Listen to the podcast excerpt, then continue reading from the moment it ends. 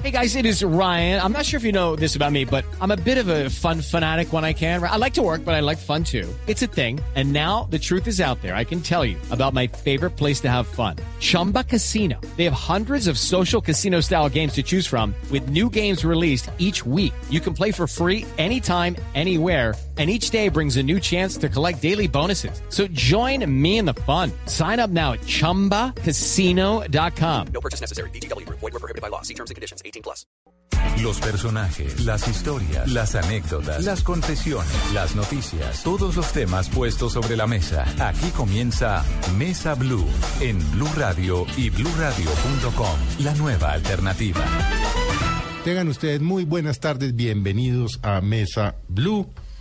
Y hoy, como todos los domingos, pues tenemos una invitada muy especial, pero sobre todo una invitada muy conocida por todos ustedes porque estuvo, fue colega nuestra, ha hecho radio por más de 20 años, ha hecho televisión en los últimos 10 años, hace su práctica privada y por supuesto pues es tal vez una de las personas, si no la colombiana profesional que más sabe de sexo Don Esteban, buenas tardes. Don Felipe, buenas tardes. De sexo, de pareja eh, y de las pioneras en Colombia, de las sexólogas y de las psicólogas que empezaron realmente hace algunos años con el tema de, de unir de unir todo este tema de pareja y de sexualidad y más de lo que vamos a hablar hoy que es relacionado con la difícil construcción de pareja. La doctora Lucía Nader, bienvenida a Mesa Blue. Muchísimas gracias a ustedes por haberme invitado.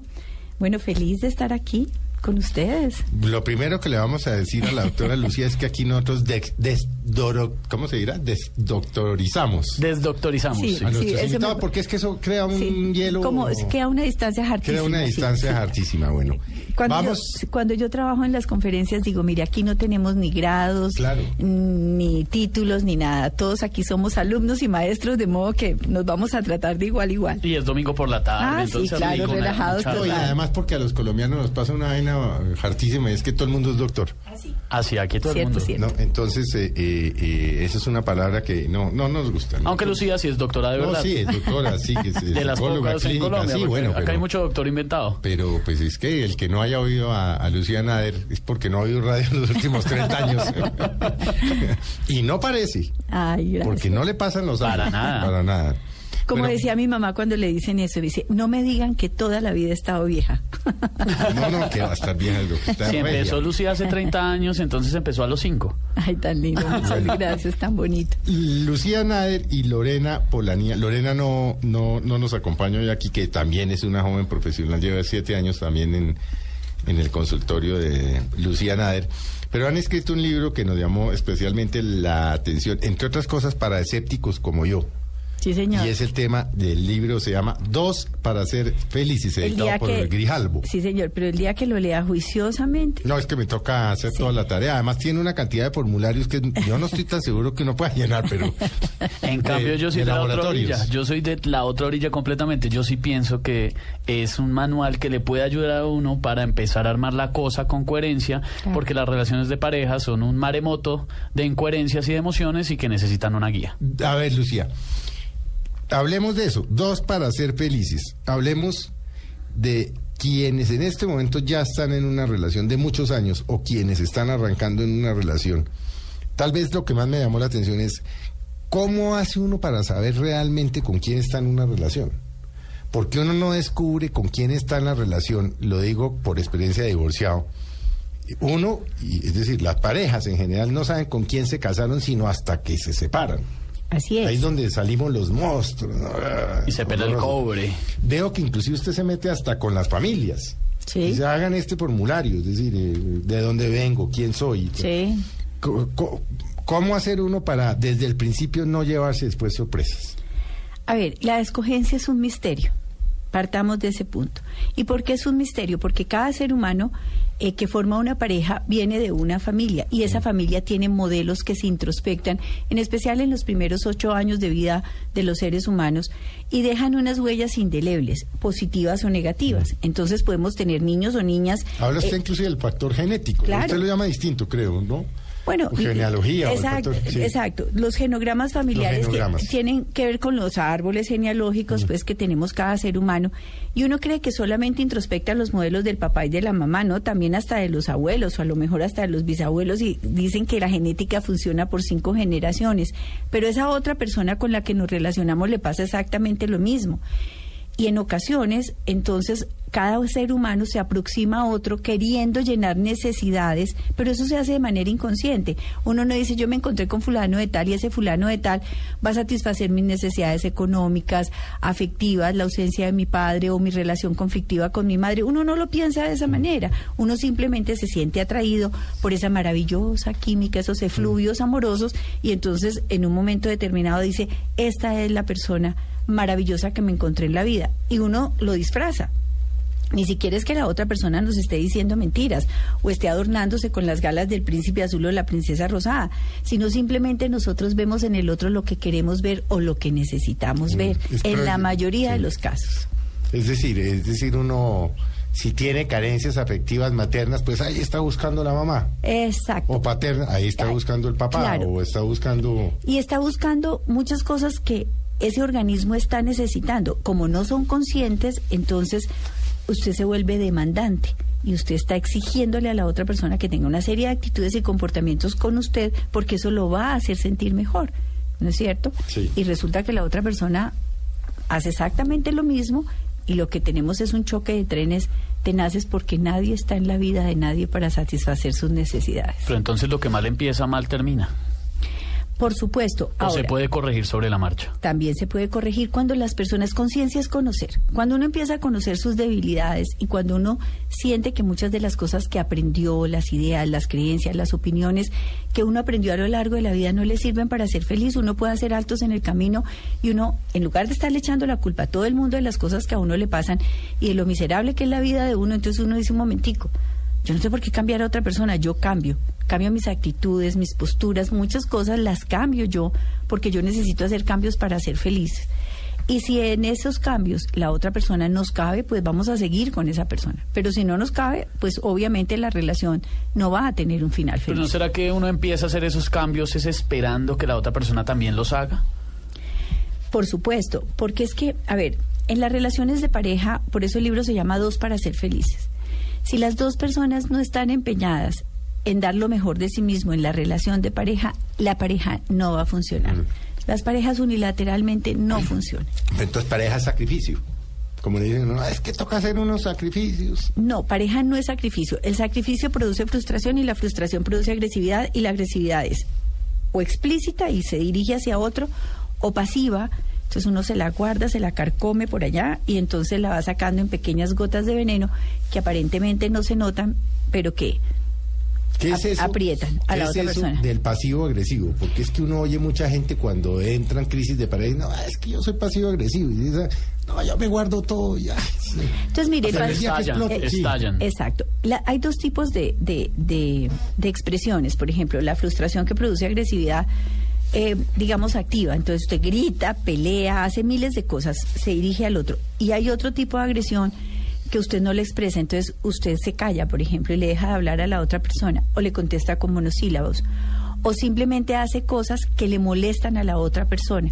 ¿No es cierto? Como no acompañarlo a una reunión o como eh, ignorarlo, bueno, cosas de ese tipo. Entonces, eso es pasivo-agresivo, cuando las personas tienen actitudes y conductas que lesionan a la otra persona, pero que no son explícitas, ni claras, ni directas. Y está la lucha de poder, de quién manda en la relación, de quién tiene, quién dirige. ¿Será que sí es, es cierto que en una relación siempre hay alguien que, que quiere más, o, o bueno, no que quiere más, pero que, que manda? Claro, en uno de los conflictos, digamos, más preponderantes en las relaciones de pareja son las luchas por el poder. Y las luchas por el poder tienen que ver con que uno de los dos se siente más poderoso. Entonces se siente en la obligación de reeducar al otro. O siente que las decisiones se tienen que tomar porque esas decisiones él o ella, eh, por ejemplo, eh, manejan la relación desde el punto de vista económico. Entonces, si yo soy el que aporto, el que doy más dinero, etcétera, entonces yo tengo que llevar las riendas de la relación. O, por ejemplo, en el caso eh, de las relaciones heterosexuales, los hombres se sienten mucho más empoderados dentro de la relación simplemente por el hecho de ser hombres, independientemente de si ellas manejan económicamente, eh, digamos, una relación igualitaria con ellos. ¿Y eso ¿sí? cómo se maneja entonces? Vuelvo, insisto, las relaciones tienen que manejarse con equidad, pero esto es un sentimiento que tiene que nacer de los dos. Una persona puede decir, mire, yo produzco más, pero la otra persona, por ejemplo, hace otras cosas que equilibran la relación de pareja. Entonces yo no puedo respetar a mi pareja solamente por el hecho de que yo soy el que aporto o la que aporto, porque en muchas ocasiones las mujeres también aportan. Bueno, veo, por ejemplo, aquí en el libro, que es muy interesante el libro para que... Entonces es un libro para, para leer en pareja. Yo creo que pueden... ¿Qué recomendaría usted? Sí, puede leerse en pareja, pero también puede leerse individualmente. Cada cual hace sus ejercicios. laboratorios, Sí. ejercicios. Entonces cada uno tiene un espacio para, para resolverlo y luego se... Sin necesidad de estar en crisis. Simplemente hagan el ejercicio. para y enriquecer la y relación. Claro, para enriquecer la relación. Por ese ejemplo, es el sentido. Por ejemplo, veo aquí. eh, usted dice, él y ella, si ustedes hacen un buen diagnóstico y un real, un real pronóstico, eso digamos es eh, garantía de que la relación pues en algo funcionaría mejor. Entonces, cuestionario para él. Soy un hombre incansable. Y le, pues, usted le pone, defina, o sea, la situación dice, definida, moderada o ausente. Claro, mm, por ejemplo, hay personas que se levantan a las 6 de la mañana y se acuestan a las 2 de la mañana. Inmamable, sí. Sí, porque son No adictos. inmamables. Exacto, porque son adictos al trabajo. Entonces no pueden tener pareja. Si yo me reconozco como una persona incansable, en donde todo mi tiempo lo dedico al tiempo productivo laboral, entonces yo tengo que hacer consciente que le estoy dando a mi pareja, pero soy yo el que tengo que hacerlo consciente. O si tengo una pareja que es absolutamente incansable y yo quisiera arruncharme ocasionalmente con ella, eh, decirle cosas amables y agradables, pero nunca puedo contar con esa pareja, pues obviamente la relación va a empezar a fracturarse. Pero esas reflexiones, por ejemplo, las van a hacer ellos y ellas.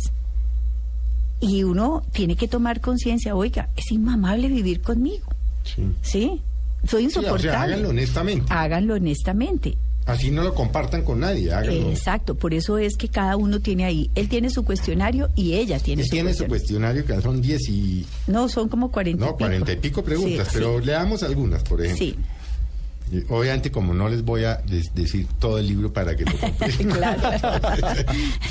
Pero sí es muy interesante el ejercicio porque la idea es entonces que lo haga primero el uno, eh, por aparte de la pareja, lo llenan y después comparar respuestas. Claro, y entonces dicen, usted me percibe de esta manera, porque cuando él contesta el cuestionario, él habla de su percepción consigo mismo y eh, habla de la percepción de la otra persona. tiene sobre los mismos Sobre temas. los Soy un mismos hombre temas. incansable, ella es una mujer, mujer incansable, exacto. Y al revés, cuando es la otra la otra persona hace exactamente lo mismo, su propia percepción y la percepción que tiene de su pareja. Entonces, va a haber una especie como de confrontación de cómo se perciben. A veces hay muchas coincidencias, pero a veces no. A veces dicen, "Eh, ¿yo con quién vivo? Termina uno enterándose que piensan de uno en realidad de cosas que no, que Como no sabía o no se habían yo- hablado. Yo vivo con un desconocido, con una desconocida. Normalmente uno vive con un desconocido hasta que se vienen las crisis. Claro, porque es que las crisis eh, nos sacan el monstruo que todos llevamos dentro. Sí. Al que le damos mundo- palo todo todos los lo días. tiene, todo el mundo lo tiene. Todos los seres humanos somos seres de luces y de sombras. Sí, pero hay personas que lo manejan muy bien, ¿sabe? Pero sabe que si uno hiciera este cuestionario de cuarenta y pico preguntas, ya ahí uno tendría una, una basecita para entender con quién se metió, o por lo menos la, la, la, la percepción. Por ejemplo, ¿soy un hombre incansable o ella es una mujer incansable? Siempre él, ella.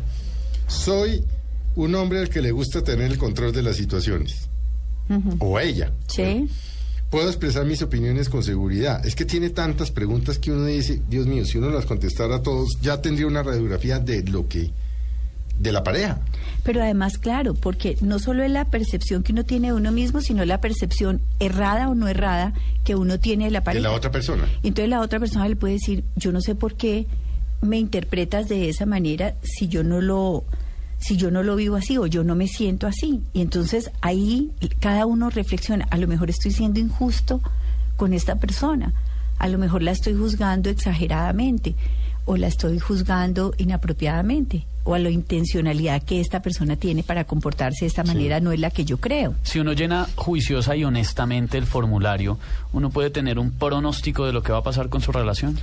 Pues digamos que mm, no podríamos decir que mm, controla todas las probabilidades, pero uno sabría que si hace ciertos cambios y modificaciones, la relación puede llegar a tener un final feliz o puede seguir siendo una relación armónica.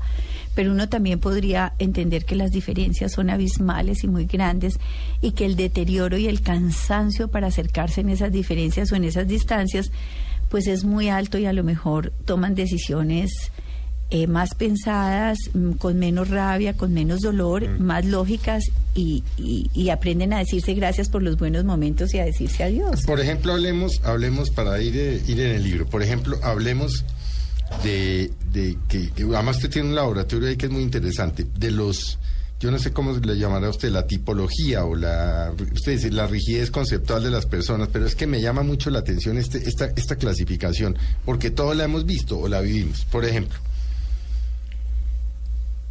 un hombre será masculino femenino. Sí. ¿Cuándo un hombre es masculino femenino? A ver, un hombre... Usted habla de, de masculino, femenino, femenino, masculino, Sí. masculino predominante o femenino predominante, femenina masculina, masculina Sí, femenina. sí. Son una cantidad que es lo que uno vive. vive. El- sí. sí. por ejemplo, un hombre mm, puede ser masculino femenino cuando es un hombre que toma decisiones, eh, es un hombre con una capacidad, digamos, de discernimiento lógico, lo que se espera, por ejemplo, de los hombres, que tiene un pensamiento espacial, etcétera, etcétera, pero que también es capaz de expresar ternura, afecto, cariño, abrazar, besar, etcétera. Ese es el hombre perfecto que quieren las mujeres. Eh, más o menos, sí. Entonces, Pero hay otro. Hay otro que es el masculino masculino, que entonces es el duro, el rígido, el fuerte, eh, el hombre mm, casi que podríamos decir agresivo, dominante, controlador. Ese es el masculino eh, mm, masculino. El femenino masculino. Femenino masculino. El femenino masculino es aquel hombre, por ejemplo, que en apariencia puede ser delicado, amoroso, querido, pero que eh, también tiene esos comportamientos, mm, digamos, sus expresiones básicas son muchísimo más femeninas.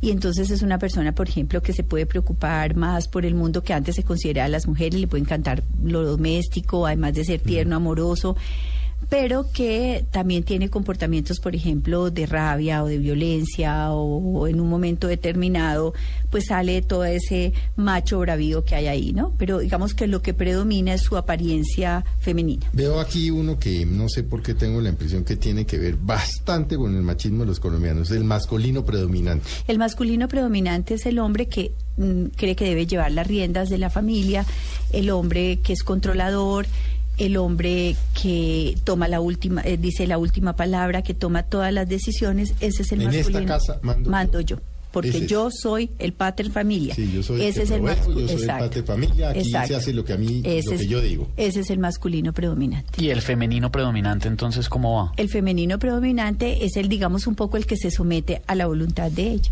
¿Mm?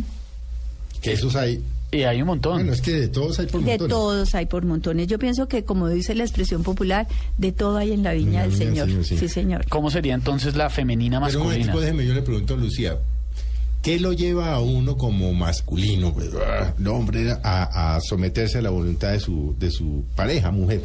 A ver, aunque no lo creamos. ¿Miedo a perderla? Exacto. Uno es eso, pero hay muchos hombres, por ejemplo, que tienen una personalidad dependiente, que son personas eh, en ocasiones muy inseguras, que les cuesta mucho trabajo tomar decisiones y entonces se relacionan con mujeres más dominantes, eh, con mujeres un poco más controladoras o con mujeres mucho más decididas.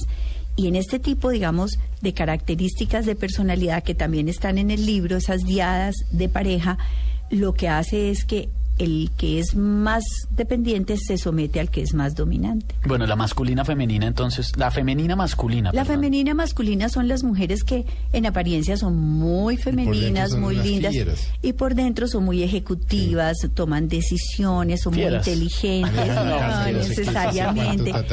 Sí, lo que pasa es que Hay mujeres, por ejemplo, masculinas, masculinas, entonces en su apariencia son Es muy fuertes. uno- eso es lo que llama uno popular, las machorras. Las- sí, como las marimachos, No, no, digamos, sí, sí, exacto, no, como no sé qué, eso. era lo que Pero que no necesariamente está conectado con la orientación sexual. No, es- no, no, no, es una- esto, esto no tiene nada que, ver con, la orientación, sexual. Eh, Se da tanto en heterosexuales como en homosexuales. En los en heterosexuales y en homosexuales se dan exactamente las mismas variables, exactamente variables, sí. las mismas variables. La masculina femenina. Entonces la masculina es que la apariencia es muy masculina, es capaz de cambiar la llanta de un carro, ¿no es cierto? Es una persona que no se deja, digamos, en apariencia de nadie, pero que también es tierna, dulce, entregada. Le encantan, por ejemplo, las cosas, digamos, domésticas, es muy maternal, pero su apariencia es muy masculina y sus actitudes también son muy masculinas. ¿Cómo hace uno para, para, yo no sé, cómo, eh, para conocer más a la persona con la que sale, a su pareja? Porque es que, lo hablo usted más adelante, pero si quiere, por ejemplo, cuando la se desgasta la, se, se desgasta la relación, entra uno, por ejemplo, en unos silencios, ¿y cómo estás? Bien. ¿Cómo te fue? Bien. ¿Y qué pasó? Nada.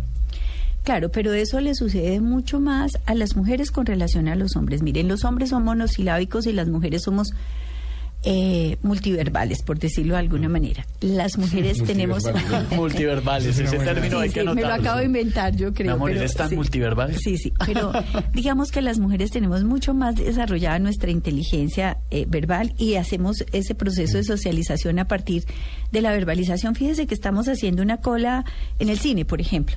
Y hay otra señora al lado y a los cinco minutos somos Están íntimas hablando. amigas, Sí. íntimas y ya sabemos. Entonces uno entra al cine con su pareja y le dice, ay, ¿cómo te parece esa señora? No, imagínate que los muchachitos viven en tal parte, la señora vive en tal parte, los niños... Pero en cinco minutos, esto es una cosa absurda. En cambio, los hombres son más monosilábicos. Ellos, eh, nuestras peroratas y todo lo oyen como lo que llamamos ruidos blancos, como si hiciéramos una abejita pues ahí Sí, que lo zumbándoles. que yo digo a veces es que digo, ah, cállense que me aturdieron. Exacto, cállense que me aturdieron. Yo, por ejemplo, veo a mis amigas o a mi hermana con sus amigas y empiezan... Sí, exacto. y como que uno se empieza a aturdir. aturdir y entonces empiezan a sentir como que la cabeza es como un coco lleno de ruidos, ruidos, ruidos y cuando se callan, ay, hay una paz enorme. Y eso sucede en las relaciones. Ellas están muy interesadas por el mundo de ellos, pero ni siquiera porque sean celosas o controladoras, sino simplemente porque ellas quieren demostrarles a ellos que están interesadas en lo que ellos tienen para contar. Entonces le dice, ¿cómo te fue? Bien. ¿Y qué hiciste? Nada, lo mismo. mm. ¿Pero y qué más? No, no más. Y entonces, ¿y en qué estás pensando? Y entonces el, Esa es la frase, la típica, ¿no? entonces el señor dice, en nada. Mm. Y entonces dice, ¿en nada? ¿Pero cómo no vas a estar pensando en nada? Y No, empieza la nada. discusión. Claro, claro, estás pensando en la otra. Entonces resulta que ellos no Puede están no. pensando. No, los hombres tienen una caja vacía en el cerebro. Hay momentos en que no piensan en nada. El día que las mujeres podamos entender eso, ¿Cómo es eso de la, de la caja vacía que me interesa? Pues la mía entonces se quedó vacía. Claro, en la mayoría de los casos los hombres tienen una especie, digamos que en la mayoría de los casos, no todos los hombres, pero muchos hombres, digamos que son monotemáticos también. Si están viendo fútbol, están viendo fútbol. Si están leyendo, están metidos en el libro, están desconectados del mundo que los rodea.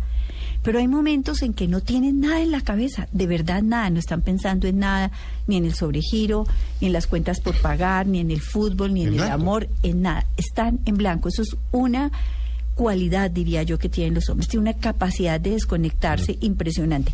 En cambio, las mujeres tenemos la cabeza llena de temas y todos los temas están conectados con las emociones y nos cuesta mucho trabajo entender que alguien pueda tener la cabeza vacía. Y el día que una mujer ya no hable, ahí sí preocúpese.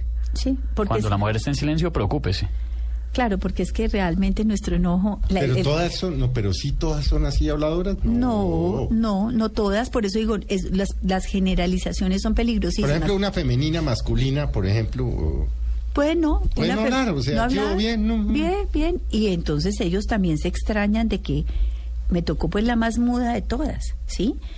Y hay algunas que dicen, no es que yo no quiera hablar, es que no sé cómo expresarme. Hay personas que esa habilidad verbal no la desarrollaron.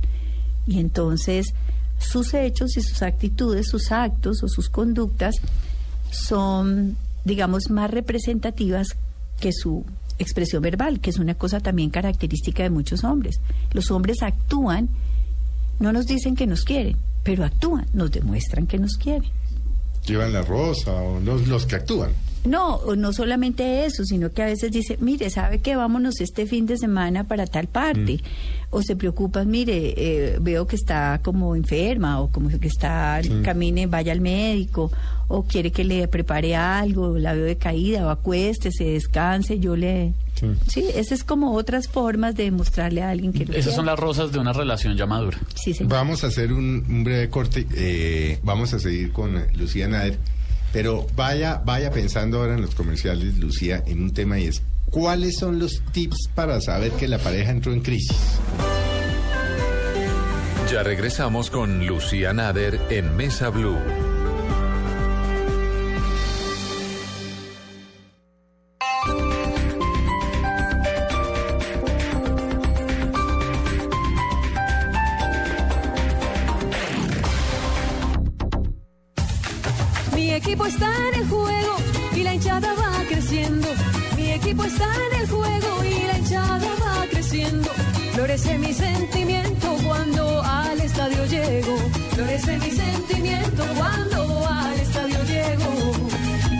Hinchada salta, la afición es bella.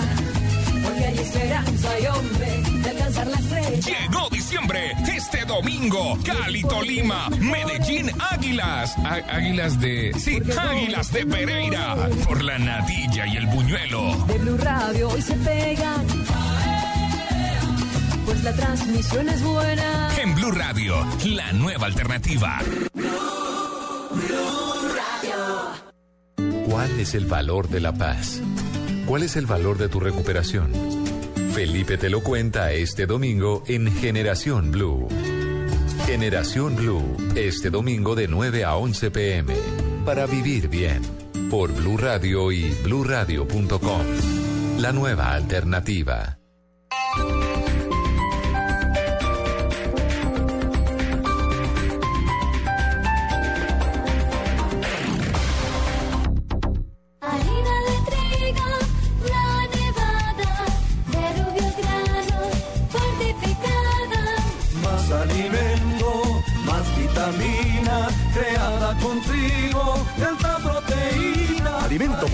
Con vitaminas B1, B2, hierro, niacina y ácido fólico. Desde hace 40 años entregamos para Colombia la harina con los mejores estándares de calidad y rendimiento inigualables. Harina de trigo, la nevada.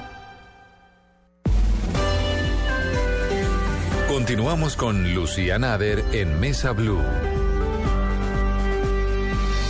Continuamos en esta conversación de domingo con Lucía Nader. Ya habíamos dicho que por hoy doctora no, porque hoy... eh, Por hoy y por siempre. Por hoy, por siempre. Por hoy es pero- una amiga más. Por hoy es una amiga más, pero definitivamente sí es de las mujeres que sabe y conoce en Colombia de estos temas de la psicología, sexología y relaciones de pareja. Yo creo que puede ser la decana de las relaciones de pareja de Colombia. Y hablábamos hace un momento sobre el tema de las distancias íntimas. Cuando llega un momento en las parejas, y no tiene que ser que necesariamente lleven años o décadas de casados o de pareja, pueden llevar poco, pero empiezan a distanciarse en la intimidad Crisis. crisis, Crisis y- de pareja. Y por ahí empiezan los ¿Cómo problemas graves. Claro, distancias y cómo se manifiestan y cuál, digamos, cuáles son los los parámetros de conducta en el que uno dice, "Mm, aquí ya hay un tema y cuando la consultan a usted le no, es que esto no sé qué usted dice, aquí ya hay un distanciamiento, una distancia, distancias íntimas. ¿Cómo, cómo es eso? Sí, mm, las crisis de parejas tienen diferentes manifestaciones, ¿no es cierto? Eh, pero no necesariamente, por ejemplo, la mayoría de las personas eh, creen que cuando las parejas llevan mucho tiempo, entonces las parejas se dejan de gustar y eso no es cierto. Hay parejas que pueden llevar 20, 30, 35 años juntos, 50 años y se siguen mirando con cara de apetito, se siguen mirando con cara de almuerzo, ¿no es cierto? Se gustan, Se se, gustan, se desean, atraen, se- sí. se atraen. Pero digamos que hay ciertas manifestaciones eh, que son asomos de crisis. Una es cuando las parejas empiezan a romper, digamos, esa cotidianidad erótica, es decir, ya no se miran con agrado, se vuelven como un par de hermanitos de la caridad, muy, muy, muy amigos, digamos, ¿no? Mm. Y entonces eh, ya no se sonríen, ya no se miran a los ojos, ya no se dan piquitos profundos, sino que se saludan con un beso insulso, eh, cuando se encuentran al final del día. Hola, mi amor. Eh, sí, ya, eso, como se les vuelve, entonces llaman por teléfono y entonces se despiden y dicen te amo, pero es un te amo como sin contenido. Mm. No es un te amo de verdad, Es con ganas, exacto, se vuelven una cantidad de expresiones mecánicas. Otro son los distanciamientos en la intimidad. Eso, ¿qué, es- qué son Entonces, las distancias íntimas? Exacto. ¿Cómo La- operan? por ejemplo, en el caso de las mujeres empieza a haber una evasión, por ejemplo, de lo íntimo, entonces empiezan a aparecer los dolores, famosos dolores de cabeza, o estoy cansada, eh, o mañana mejor, o el fin de semana, y empiezan a ponerle demasiados requisitos a las relaciones íntimas. Pero a los señores hoy en día les está pasando lo mismo. Antes, por ejemplo, en la consulta veíamos muy pocos señores, casi ninguno con un bajo deseo sexual, un bajo apetito Los sexual. rechongos, ¿no? Sí, Mm. pero hoy, Creo que, usted es bien hablada, yo sí soy un gamín. no, no, está bien. Y hoy en día los vemos mm, apáticos completamente y uno empieza a explorar. Algunos Mm. sí tienen, digamos, eh, deseos por otras mujeres, pero muchos ni siquiera por otras mujeres. O sea, simplemente me mamé Sí, exacto. Entonces ay, se empiezan a volver y- apáticos y se empiezan a volver aburridos y ya se pueden poner lo más sexys o lo más atractivas y lo más deseables, pero ellos no quieren tener, digamos, ese tipo de proximidades. Eso significa que la relación se ha deserotizado y recordemos que lo que define una relación entre un hombre y una mujer ese es el amor erótico. Si no hay amor erótico, hay un par de socios, Sí, un par de amigos, un par de socios, amigos, hermanos, un compañeros. par de buenos papás criando unos hijos, pero ese espacio del erotismo, del gusto del uno por el otro, que es lo que define hoy en día las relaciones de la pareja actual, porque antes las parejas también eh, se relacionaban desde la obligatoriedad y para generar familia y tener hijos, etcétera, etcétera, pero Mm. la dinámica de pareja hoy en día es totalmente distinta. La gente se relaciona porque se gusta, porque se atrae, porque se O desea. sea, cuando uno en su relación de pareja y la está oyendo a usted porque está almorzando, porque va en el carro, porque está en la casa cocinando, lo que sea, y está oyendo dice, "Mm, aquí tengo un lío. Ahí tengo un lío. Cuando los silencios, por ejemplo, son prolongados. Esa cuando- es otra de las manifestaciones, de la manifestaciones, crisis, sí. silencios prolongados. Claro, cuando las personas sienten que ya no tienen nada de qué hablar. Entonces, Ay, pero es que eso le pasa a uno rápido. ¿o no, pero no, debería. Pero ¿Qué se hace? ¿Qué se hace, Lucía? ¿Qué hacemos entonces para solucionar, por ejemplo, ese tema de las distancias íntimas, esos silencios tan incómodos?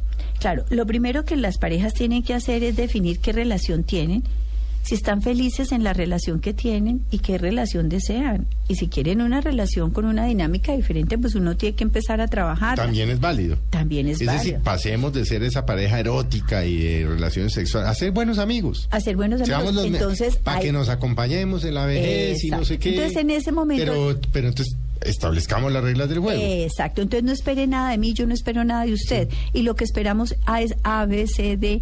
Ya no somos pareja, somos un par de buenos amigos que vivimos bajo el mismo techo, que, con- eh, eh, que conservamos ciertas ro- reglas de respeto, digamos, de consideración hacia nosotros Sí, mismos, claro, por ejemplo, no claro. imponer terceros o cosas así. Hay parejas que lo hacen, pero por fuera cada cual hace su vida, como le parece, ¿sí? Porque usted no le puede imponer O sea, su la clave está en hablar. Hablar. Pero es que uno no habla. Yo creo que uno dice, uno no habla porque nos cuesta mucho trabajo y porque nos da miedo enfrentar situaciones, pero una de las cosas cuando en el capítulo... Veo que aquí hay un formulario. Y hay un capítulo de Un comunicación. capítulo de sobrecomunicación. Sí. Pero es exacto, uno tiene que aprender a expresar todos sus sentimientos, a expresar lo que piensa, a expresar lo que quiere, porque hay parejas definitivamente que no quieren romper la relación de convivencia, pero saben que el amor se les acabó y entonces quieren tener una convivencia amigable, tú en tu cuarto, yo en mi cuarto, eh, ante todo el mundo somos una pareja, pero definitivamente entre nosotros no hay una corriente erótica.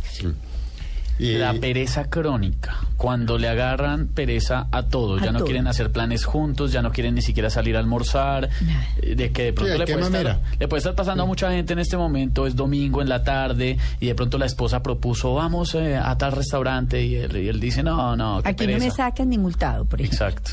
Hay personas eh, que todo lo que sea pareja y familia les produce una pereza infinita. Y entonces uno ve que esa motivación que necesitamos para mover la relación ya no existe.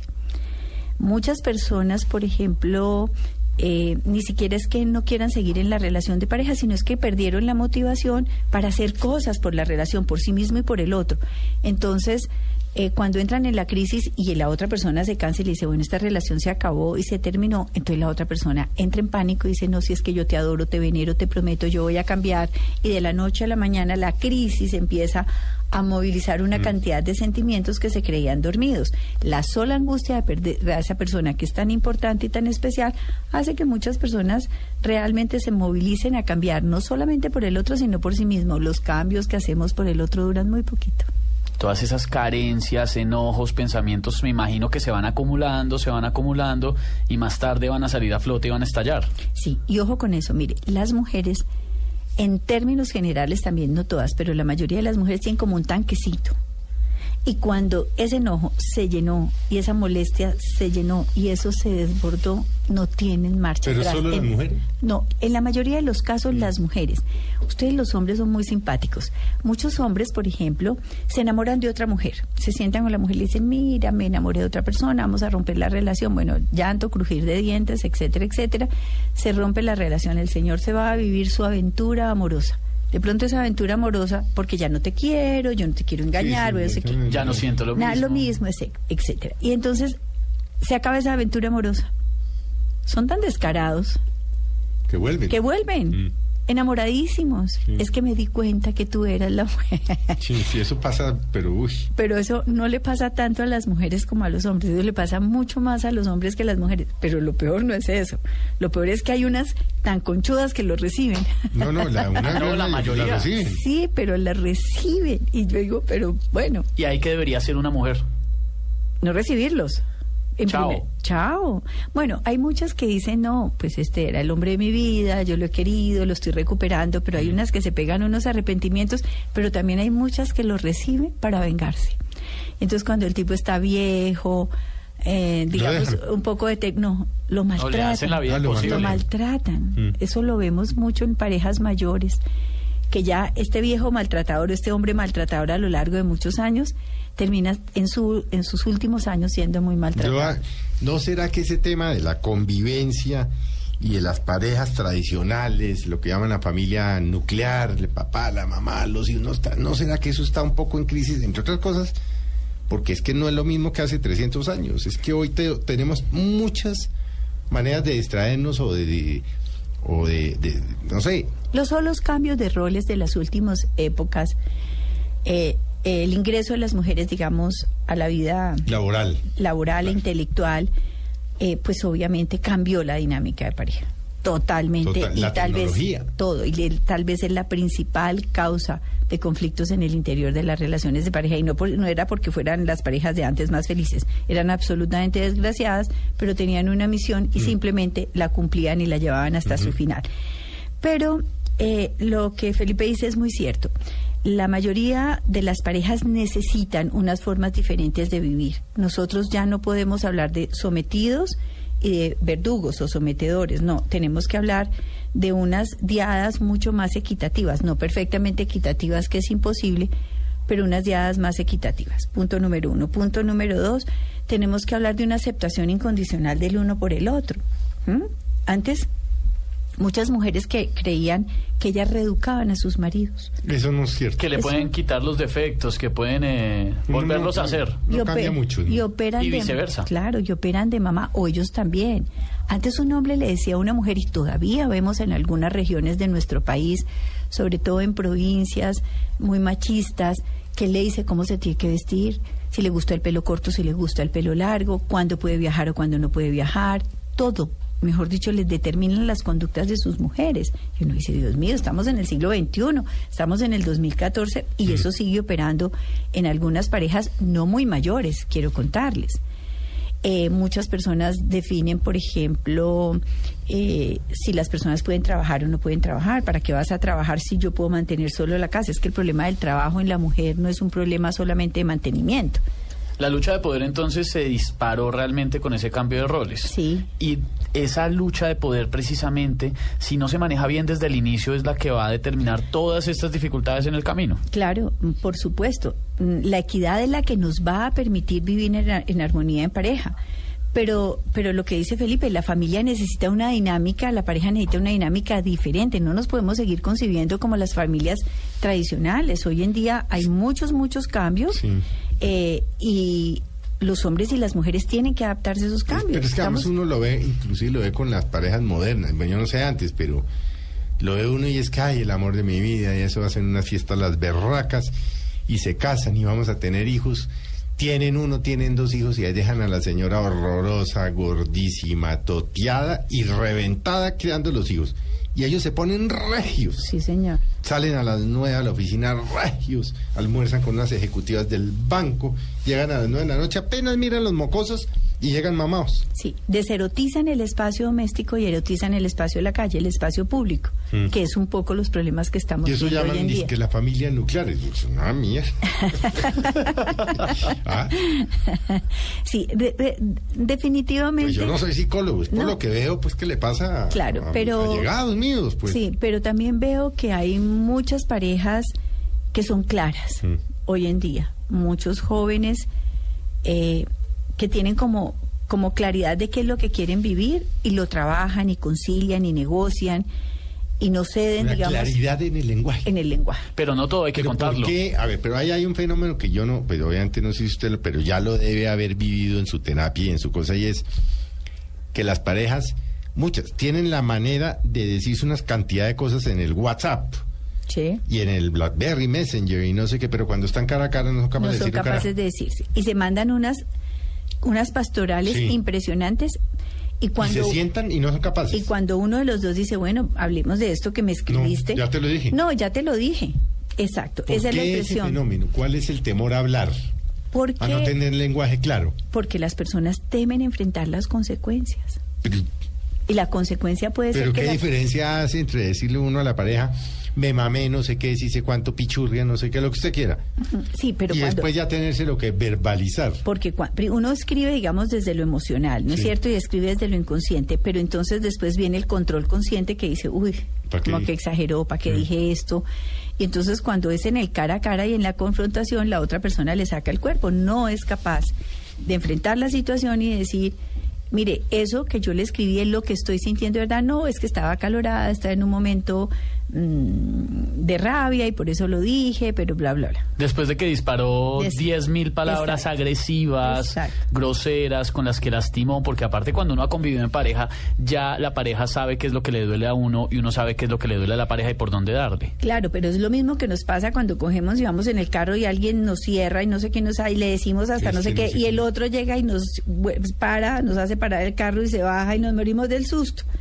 Entonces, no, bueno, señor, váyase tranquilo, no pasa nada, ¿no? Eso, eso podría ser más o menos igual.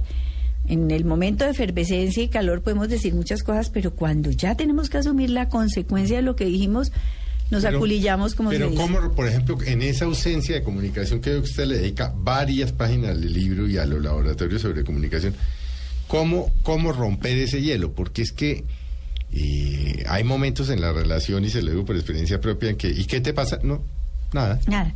Y con ¿Pero una cara de palo ¿Pero que le llega a la no, cintura. cara de mierda. Sí. ¿Pero qué? ¿Quieres hablar? No, ¿de qué?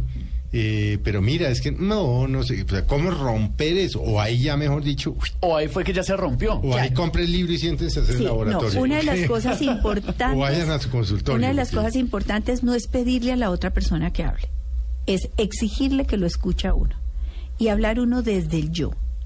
Ah, ese es un buen consejo. No, no, no, no hable, pero lo va a decir lo que estoy pensando. Exacto. Mire, no hable si no me quiere decir qué le está pasando. Yo quiero decirle a usted lo que yo estoy sintiendo, ajá. lo que yo siento, lo que yo pienso, lo que yo creo, lo que a mí me parece, lo que yo estoy viviendo en esta relación. Y es donde le dicen a uno que uno es un egoísta por hablar solo de yo. No, pero entonces si El uno, yo yo si uno yo. le dice es que tú eres un egoísta, en ese mismo momento rompemos la comunicación, porque toda comunicación que juzga se vuelve una comunicación absolutamente defensiva. Mm. Yo creo que usted cada vez que se dirige a mí, por ejemplo, eh, construye una historia mm, fantástica e increíble que no es lo que está sucediendo, por ejemplo, en la realidad. Mm. Y se lo demuestro de esta y de esta, de esta manera. Yo lo siento así. Esas formas de hablar, hablar desde el yo y no desde el tú, el tú es muy juzgador, hace que la otra persona empiece por lo menos allá.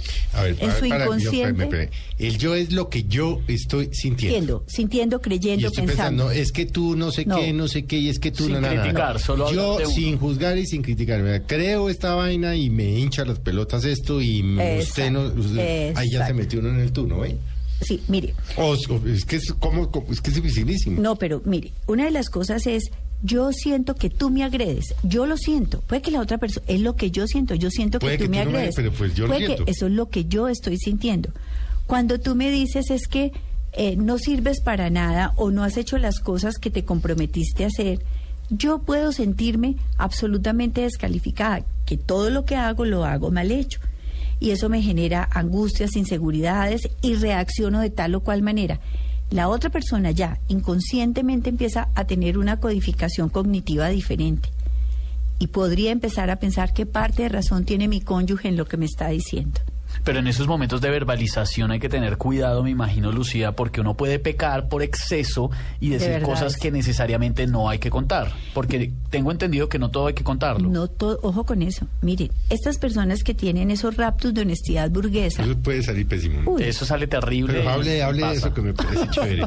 esos raptos de honestidad burguesa son más peligrosos que un tiro en un oído. Ejemplo. Mire, por ejemplo, eh, eh, voy a hablar de cosas, por ejemplo, de tipo íntimo. Mm. No, mira, es que en la intimidad a veces yo no me siento muy bien contigo. Mis anteriores amantes, Uy, por ejemplo, perdóneme, eso es una bestialidad. Ni siquiera es un error, es una bestialidad, es una cosa tenaz. O cuando una persona le dice, es que mira, yo eh, no voy a la casa de tus papás porque es que tu familia me parece muy de medio pelo, por decir algo de es- Mm. e- ese tipo de cosas. O me parece que son ordinarios o, o vulgares o cosas así. Entonces, eh, o me parece que son poco honestos. Esas cosas uno tiene que manejarlas de manera muy prudente, porque uno no puede estar hiriendo los sentimientos de la otra persona. Hay huellas mm, o hay heridas que dejan huellas indelebles y uno no tiene por qué estar diciéndole al- o sacándole, por ejemplo, en cara eh, a las exparejas, ¿no?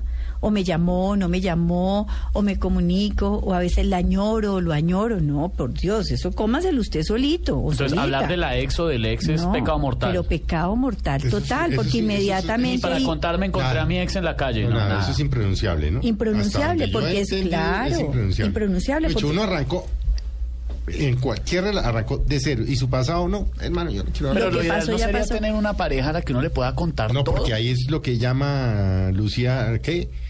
Actos de honestidad, Honestidad burguesa. Claro, claro, porque mire. No, sí, yo tuve una pareja, punto, ya. Ya. ¿Y qué? No, pues Hasta no, ahí. no voy a hablar No, más del no, tema, qué ya, mamera. eso ya pasó, ya no existe en mi vida, la saqué de mi conciencia.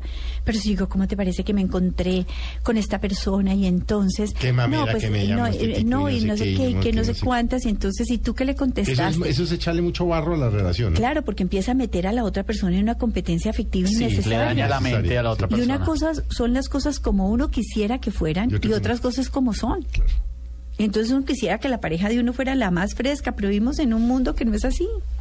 Y ahí se complica mucho porque entonces, claro, esos episodios de sinceridad terminan mal. Puede que la otra persona le cuente, no, me encontré a mi ex, y la otra persona no diga nada porque Pero- dice, ah, claro, quiero enterarme. Como me cuenta esas cosas, no le voy a decir nada, no le voy a reclamar porque me quiero seguir enterando de eso. Claro.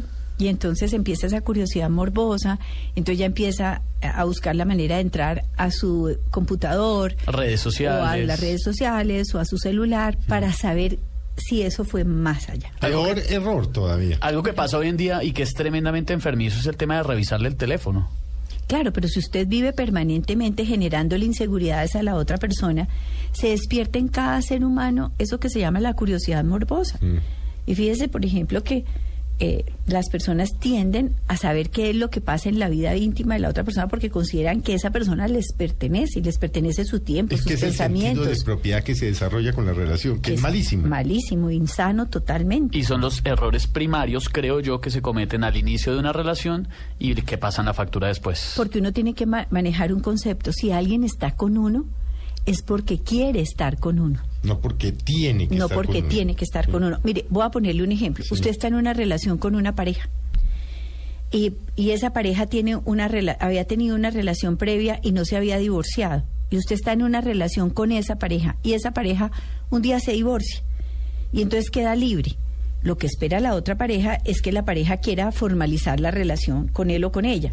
Y si la otra persona tiene una expresión como, ahora sí me puedo casar con quien a mí me da la gana, el favor. por favor, eso es como, mejor dicho, una herida en la yugular. Y entonces en la yugular del amor, en la yugular del respeto, en la yugular de la consideración. Entonces, no hay nada que hacer. Lucía, no- eh, nos quedan un par de minutos. ¿Cómo volver cuando ya, mejor dicho, eso ya se, se armó la triple? na, na, na, na, na, na? No, ¿Cómo volver uno, por ejemplo, a erotizar la relación? Eso es posible.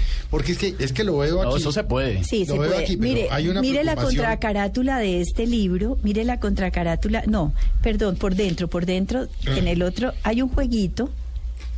Ábrala. mira, aquí está el jueguito, yo hay no un jueguito, sí, hay un jueguito muy lindo Sí. que se llaman juegos amorosos. Eh, son momentos y espacios románticos y eróticos para las parejas. Las parejas que quieran seguir Es viviendo una- juntos. Una carta grande, mire. Esto se juega como con un dado. Un dadito, sí, con un dado. Ah, vea, Y tiene juego. Tiene juegos, Yo sí, que no le incluido. había visto el juego. Y entonces, Por ejemplo, ¿qué dice uno de los... Juegos este, amorosos, una que- experiencia Sí, romántica pero, y por ejemplo, erótica. lee, aquí cayó mi fichita, ¿qué dice? Cayó en exprésele a su pareja cómo desearla, cómo desearía pasar una noche perfecta juntos. Entonces si uno empieza, fíjese que va de menor y esto a mayor. uno para volver a Claro, un juego. Claro, porque usted entonces utiliza un objeto intermediario, Esto que es, con el un par juego. de fichitas y un dado, ¿ok? Y- Sí, si quiere las fichitas y si no el dedo le sirve fichitas, pero el dado sí es importante. Sí. O bueno, el que no Un, tenga dos, tres, dado dice cuatro, dígame cinco". un número. Pero mire este, desnude a su pareja de la cintura para arriba y con la punta de la lengua recorra toda su columna vertebral. Por ejemplo. Ay, no sigan, uy, qué horror. Pero fíjese que son objetos Ah, este intermediarios. juego, claro. Son objetos intermediarios que podemos utilizar que nos ayudan a romper el hielo. Venga, jugamos esta vaina. Esta sí, camine y juguemos. Venga, entonces, con un vino, lo que un sea. coctelito, Coctelito, unos quesitos, unos pasaboquitas ricos. Y entonces el culpable es el juego. El que lo está haciendo es el juego No uno. y no uno. Claro. Y entonces uno poco a poco se va involucrando emocionalmente ahí con su pareja y eróticamente. Y, y O sea, créanme que resulta. a la relación. Uy, claro, miren, las llamadas, por ejemplo, decirle, ¿sabe qué? Eh, me estoy acordando la primera vez que lo vi o la primera vez que la vi. Eso es volver a erotizar la relación. Me estoy acordando de la vez que nos pegamos esa voladita deliciosa y que le dijimos tantas mentiras a sus papás para podernos volar. Y deja picada a la otra persona y no le dice más. Exacto. Y la imaginación empieza a volar. Empieza a volar. Bueno, les quiero contar, les quiero contar. Me llevo este oyentes. Ese libro es mío. Eh, eh, que se nos, Lucía, muchas gracias. Ay, bueno, cómprenlo, dos para ser felices. Háganla. Ahí están los laboratorios, están las respuestas a los laboratorios, está el juego. Obviamente, pues es eh, guía práctica para vivir en armonía con su pareja. Y está buenísimo para todas las edades, Claro, literal. para- no, no, y si van a empezar una relación, mejor, Mejor mucho consulten mejor. el libro antes. Si ya la tienen de 10 años, consúltenlo. Si creen que se acabó, consúltenlo. Sí, creo que es, creo que ha sido un esfuerzo, un trabajo mm, arduo, pero que nos tiene muy satisfechas tanto a Lorena Polanía como a mí, porque creemos que estamos respondiendo a las necesidades de muchas, muchas parejas. A ustedes dos mil gracias. No, Lucía, delicioso la pasamos además.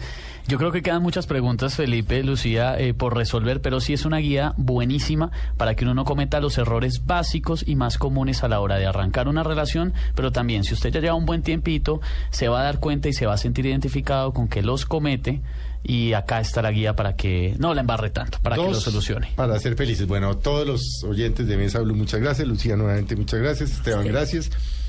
Los esperamos dentro de ocho días. Esperamos que pasen una tarde de domingo en unión con sus seres queridos.